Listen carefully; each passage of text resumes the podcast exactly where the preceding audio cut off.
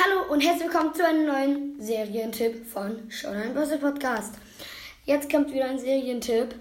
Ähm, dann kommt ein Filmtipp und ein Showtipp. Immer wie. Genau.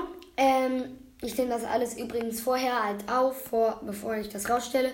Genau. Ähm, es gibt es auf Kika in der Kika Mediathek oder halt auf Kika, wenn es das läuft. Jungs-WG oder Mädchen-WG, sehr geil. Ich bezeichne es jetzt mal als Serie oder Sendung. Genau. Ähm, Jungs-WG und Mädchen-WG, da sind so Jungs oder Mädchen halt in einer Villa sozusagen und kommen ohne Eltern aus und haben dann halt immer Sachen. Die machen halt so Sachen zusammen, müssen zum Beispiel Wäsche waschen und alles.